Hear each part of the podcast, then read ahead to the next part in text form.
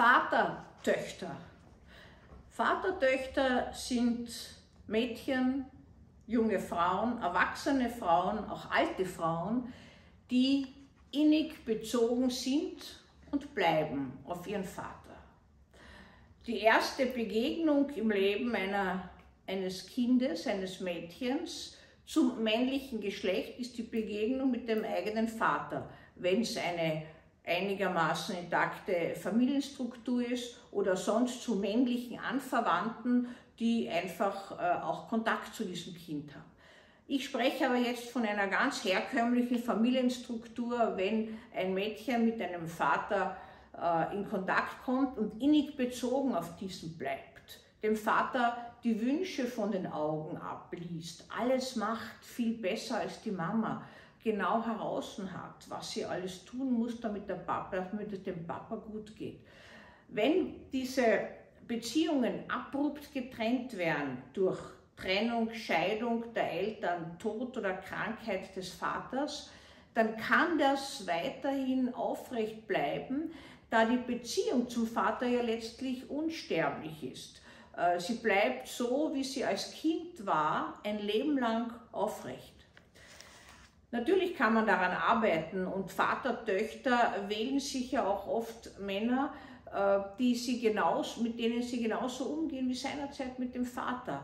Oftmals stellen sie sich in ihren Dienst, sie sind äh, abhängig von, von, von dem Partner und äh, lassen sich auch für alles Mögliche verwenden, so wie seinerzeit beim, beim Vater. Neulich war eine junge Frau bei mir, die hat mir erzählt, ähm, sie ist beim Vater aufgewachsen. Der Vater hat sie ihrer trunksüchtigen Mutter entrissen und sie hat eigentlich eine sehr strenge äh, Kindheit bei diesem Vater gehabt, den sie doch abgöttisch geliebt und verinnerlicht hat. Später hat sie sich Partner geholt, mit denen sie genauso umgegangen ist, von denen sie rasch abhängig wurde, die sie funktionalisiert haben. Sie hat also sozusagen brav gedient weiter und mit diesem braven Dienen ist auch eine gewisse Gefahr verbunden, dass man auch in dunkle Machenschaften hineinkommt oder äh, sich verantwortlich fühlt, dem anderen etwas äh, bereitzustellen oder zu dienen. Wenn wir uns diesen bekannten, durch die Medien geisternden Fall der Ghislaine Maxwell anschauen, der äh, Gefährtin und Vertrauten des inzwischen sich äh, schon toten äh, Epstein, der sich suizidiert hat und der als einer der bekanntesten Sexualverbrecher letztlich in der äh, USA äh, Kriminalgeschichte fungiert hat, weil er auf junge Mädchen gestanden ist. Er war pädosexuell, pädophil.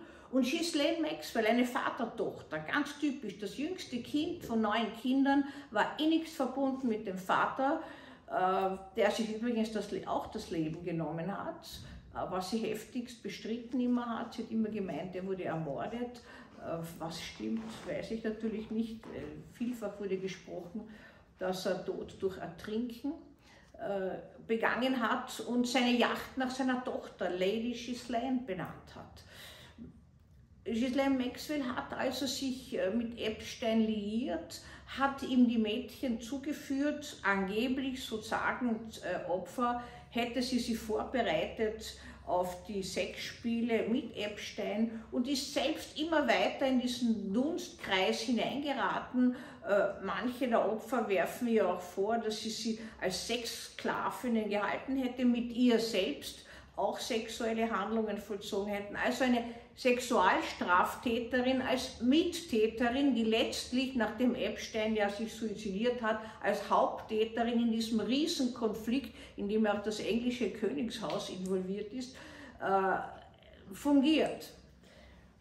Vatertöchter haben natürlich nicht nur Nachteile, sondern auch Vorteile. Die Schattenseite der Entgleisung in eine Abhängigkeit und das Dienen von und bedienen auch in kriminellen und in sexuell abartiger Weise ist eine Seite. Übrigens viele der Sexualstraftäter haben Frauen als Lockvögel äh, an ihrer Seite und diese Lockvögel wäre interessant zu untersuchen, ob die allesamt in irgendeiner Weise eine heftige, intensive Bindung an ihren Vater aufweisen. Aber Vater-Töchter sind natürlich auch sehr starke Frauen, sind Frauen, die äh, sich einsetzen für, für meistens für, für, für die Anliegen des Vaters, die später die Anliegen von jemand anderen sind, die nicht nur, und ich möchte das gar nicht jetzt äh, ins schlechte Licht stellen, in eine dunkle Welt abgleiten.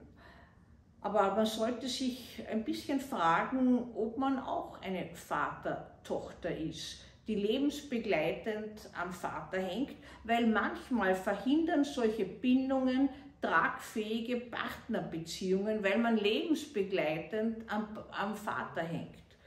Eine Patientin vor vielen Jahren hat mir erzählt, äh, jetzt ist noch nicht Zeit, sich zu binden, aber der Papa ist schon schwer krank, wenn er gestorben ist, dann äh, werde ich mich auf die Suche begeben. Sie war aber selbst nicht mehr ganz jung und äh, ich habe mir gedacht, eigentlich schade, was diese junge Frau auf sich alles genommen hat und wie sie zu mir gekommen ist, war sie depressiv und hat nicht mehr arbeiten können, hat aber den Vater noch immer jeden Tag bedient und ist in inniger Liebe, verdrängtem Hass aber auch an ihm gehangen. Also Vater, Töchter können sich durch eine unreflektierte und unbewusste, heftige, lebensbegleitende Bindung auch selbst in ihrer Beziehungsfähigkeit blockieren oder in Abhängigkeit zu späteren Partnern geraten, die sich stellvertretend für den eigenen Vater bedienen. Manchmal ist es auch so, dass diese Frauen sich Partner suchen, die sie gar nicht haben können, weil auch den Vater kann man nicht haben. Er ist ja ein vergebener Mann eigentlich.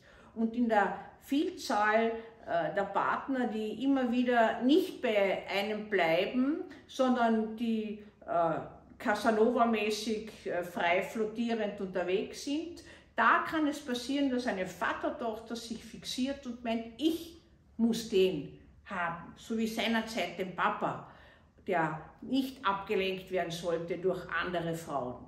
Hier gibt es ein mannigfaches Feld der Vielfalt von Beziehungen, aber wesentlich ist zu wissen, ob man zu diesem Typ von Frau gehört.